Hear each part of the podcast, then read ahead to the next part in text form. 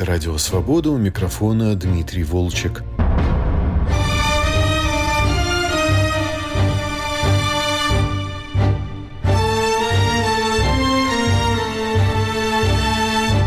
Гость программы «Культурный дневник» – философ Улдис Тиранс, редактор выходящего в Латвии журнала «Rīgas Laiks. Рижское время». Журнал был основан в 1993 году, и в ноябре ему исполнится 30 лет. С 2012 выходит русскоязычная версия «Rīgas Laiks». Ее судьба – одна из тем нашего записанного в Вене разговора с Улдисом Улдис, есть очень интересная традиция русскоязычной печати в Латвии. Газета «Сегодня», выходившая во время Первой Республики между войнами, и много русскоязычных издательств, которые существовали в период первой русской миграции.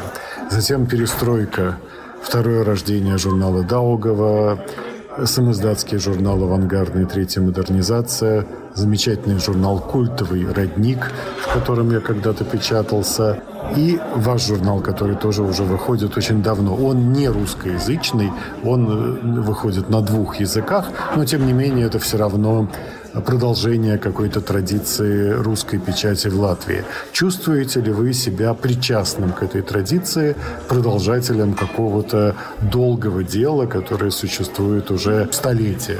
Это очень странный вопрос, потому что он э, мне никогда не приходил в голову. Может быть, по факту вы, Дмитрий, правы, но на самом деле какая-то функция, как мы ее увидели, или задача, или направление, это было явно не продолжение этой традиции, а желание чего-то большего. Чего-то большего, чем а, латышский журнал. Латышский журнал выходит с 94 -го года, 30 лет, вот э, ноябре. А русский выходит э, с 2012 -го. И, собственно говоря, вы будете смеяться, но в каком-то плане настоятельный совет нашего учителя и друга Александра Моисеевича Пятигорского был решающим в том, чтобы мы начали этим заниматься заведомо убыточным в материальном смысле делом. Просто Александр Моисеевич всегда говорил, ребята, вы должны это выпускать по-русски. Ну, как вы знаете, он умер в 2008 и прошло несколько лет, и мы начали издавать по-русски этот журнал в каком-то смысле благодаря идее расшириться моего друга Арниса Ритуса, потому что, как я уже сказал, хотелось чего-то большего. Буквально так, как хочется теперь чего-то большего, чем журнал. То есть Ригс Лайкс вообще как бы антижурнал. Не совсем журнал, и мы не занимаемся журналистической деятельностью.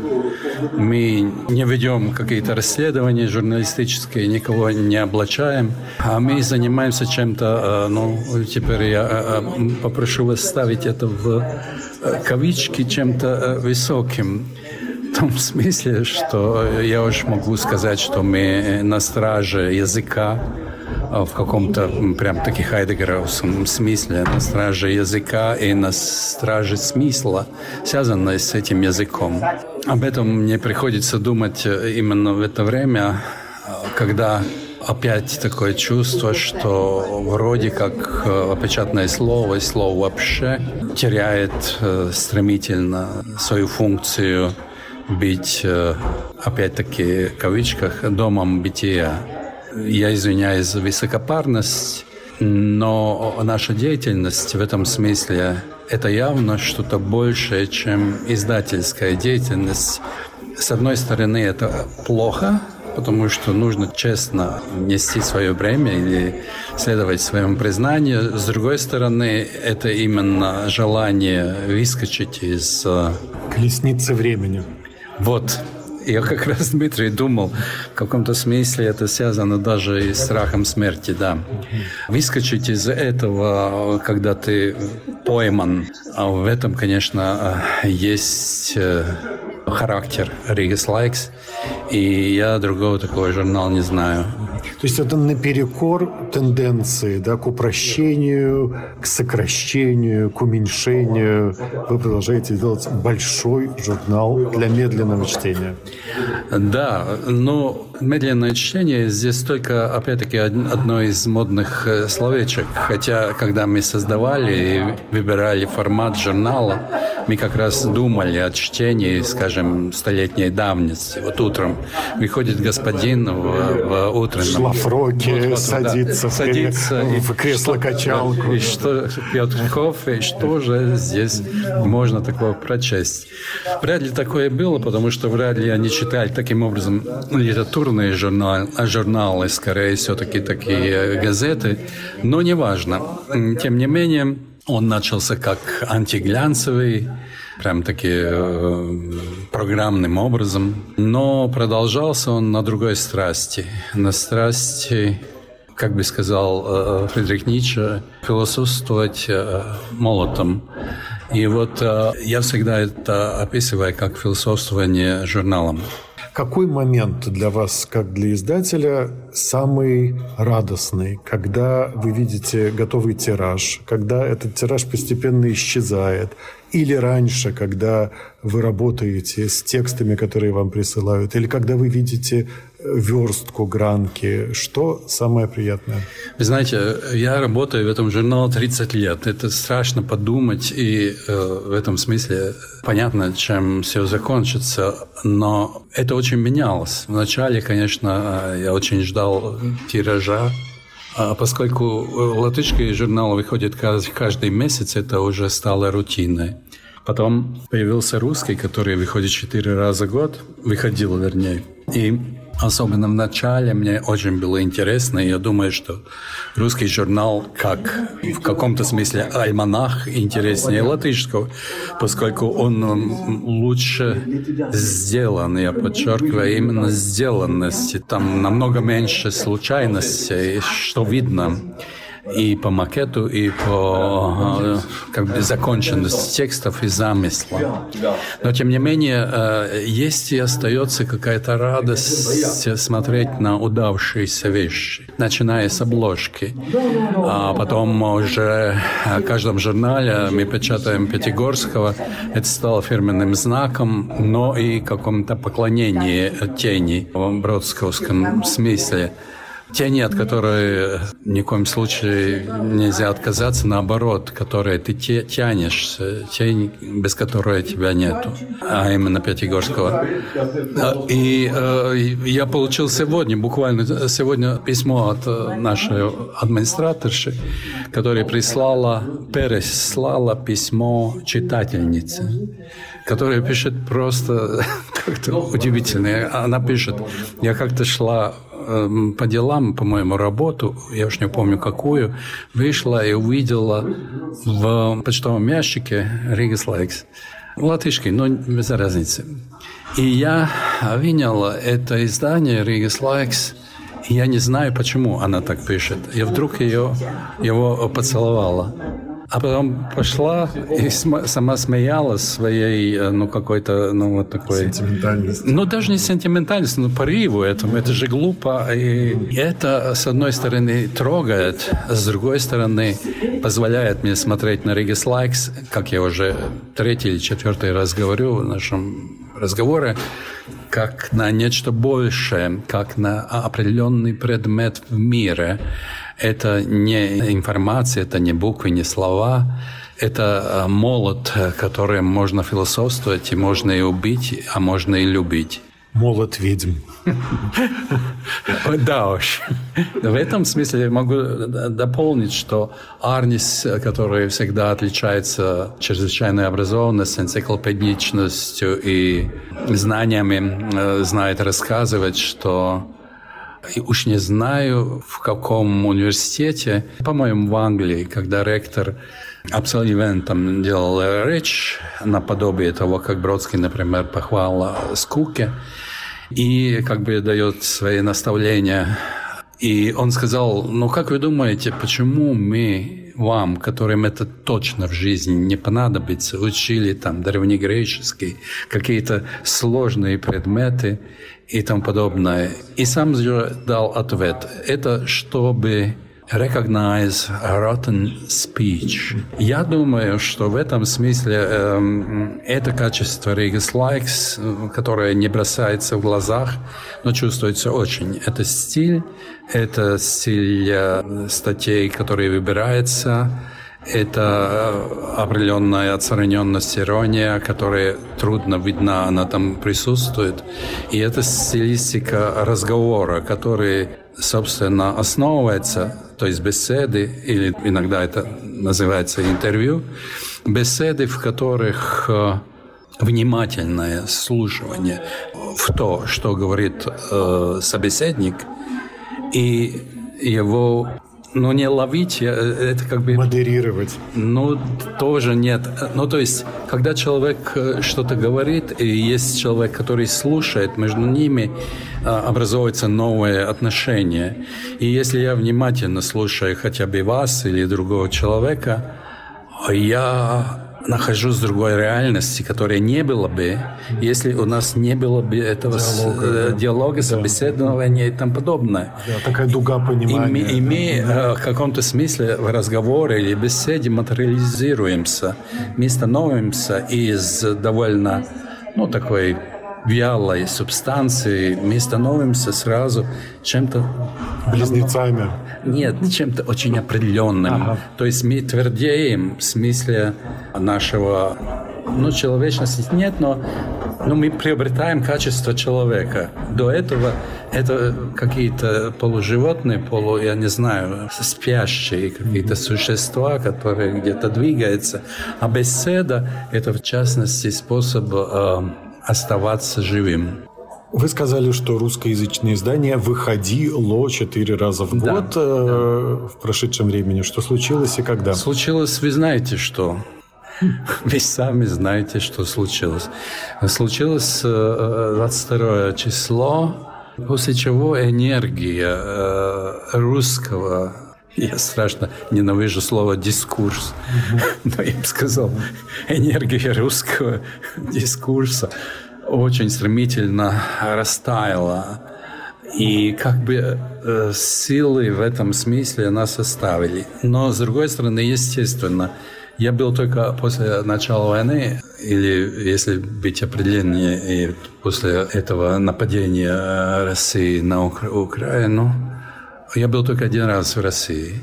И говорил э, еще там находившимся людьми, в частности, Юдиным, Зубовым, и был поражен, насколько они э, ну, героически э, живут там и относятся к этому, но их уже там нету.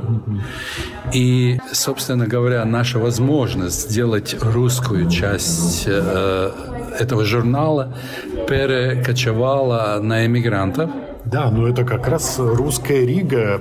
Очень многие интеллектуалы переехали да. прямо к вам да. в двух шагах. Раньше, я думаю, были проблемы с доставкой тиража или экземпляров отдельных в Россию. Да. А теперь одна проблема решена, но очень э, зловещим образом. Да, вы знаете, эмигранты есть эмигранты. И когда меня, э, по-моему, Генис спрашивал в Америке, э, а чего я так вот тщательно всех американских эмигрантов, ну, приблизительно его времени эмиграции там обследую, Опять-таки, я был обескуражен, почему я никогда не думал о них как об эмигрантах. Я думал о них как об интересных людях. И э, мне они были бы интересны, даже если бы они э, не были эмигрантами или были все равно кем. То есть я не определяю, и думаю, мы с Арнисом не определяем журнал как обслуживающим э, русскую эмиграцию. Вообще-то говоря, когда я думаю об тех э, моих знакомых, которые уехали, тогда э, у меня только один совет. Ну, быстро, быстро э, отбрасывайте любые надежды. Быстро забудьте то, что вы вернетесь.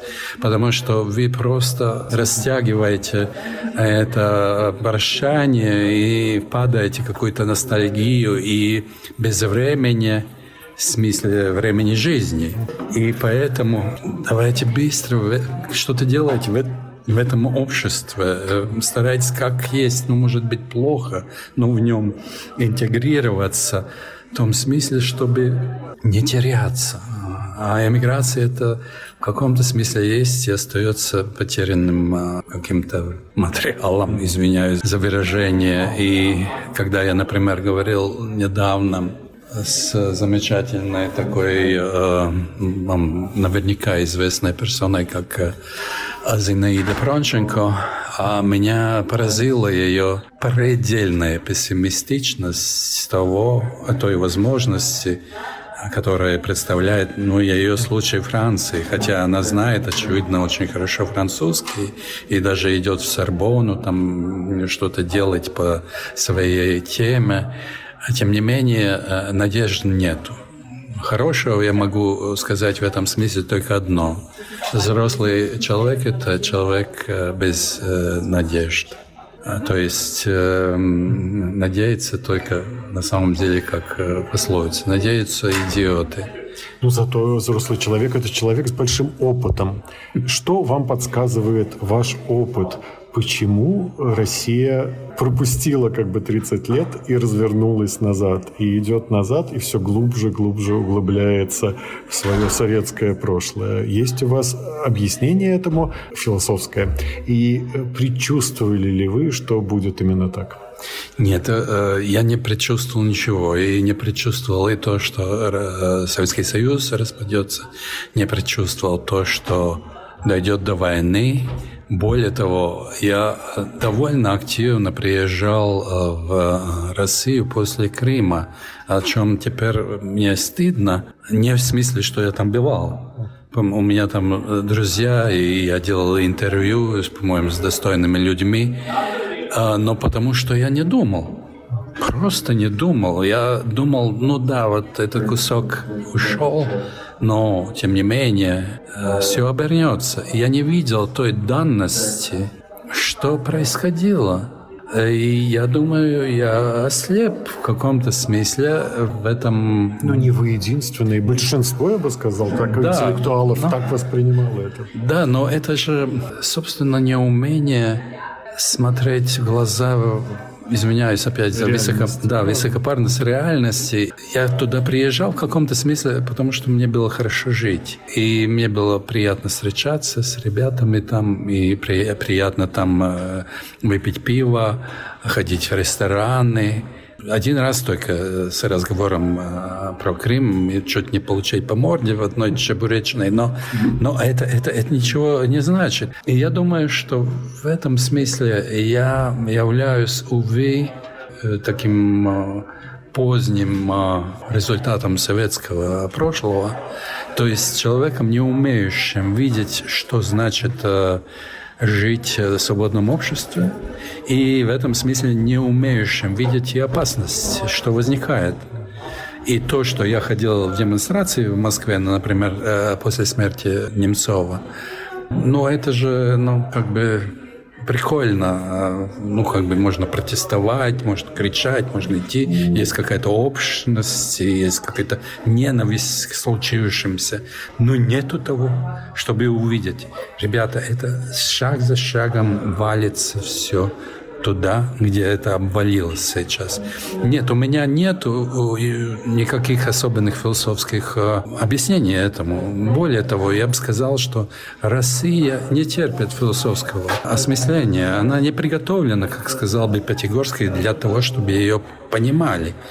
Она не устроена по законам, которых возможно понимать. То есть в нем всей этой обществе есть даже что-то симпатичное в этой хаосе э, и в этом случайности и все да и даже и бессмысленности. Но, но больше то что там может все случиться это придает некоторую остроту. Вот перчик такой. И видно то, что все то, что здесь, в этом обществе, мы говорим с вами в Австрии, которая тоже, небось, не, не настолько длинная демократия, а, и могла вполне оказаться в орбите Советского Союза.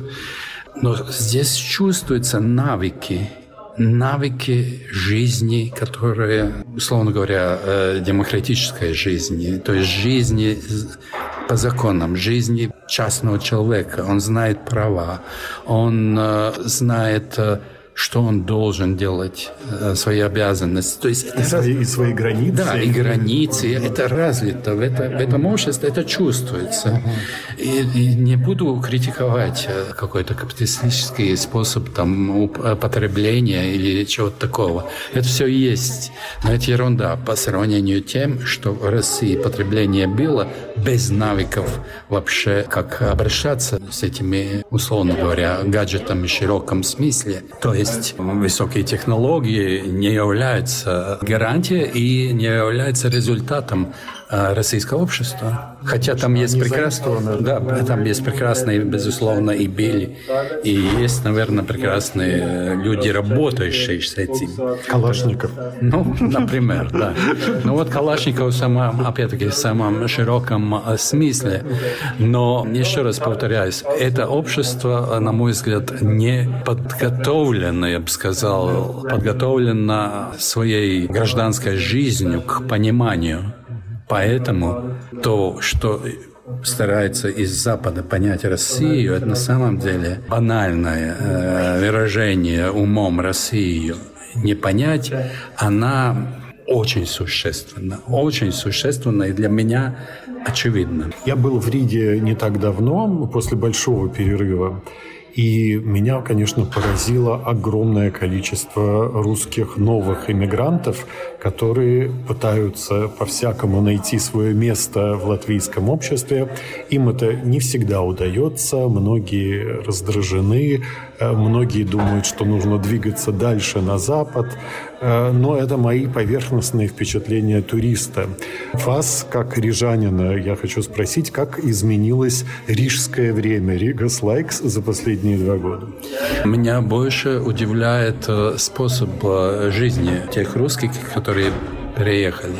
Если очень огрубить, то есть в каких-то схематических чертах, я бы мог сказать, что это такие русские, которые не собираются считаться с э, местным обществом. То есть это русские, которые, ну, они участвуют в том смысле, что они, наверное, законопослушны достаточно, ну, и знают, как обходить деньгами эти законы, если нужно, наверняка.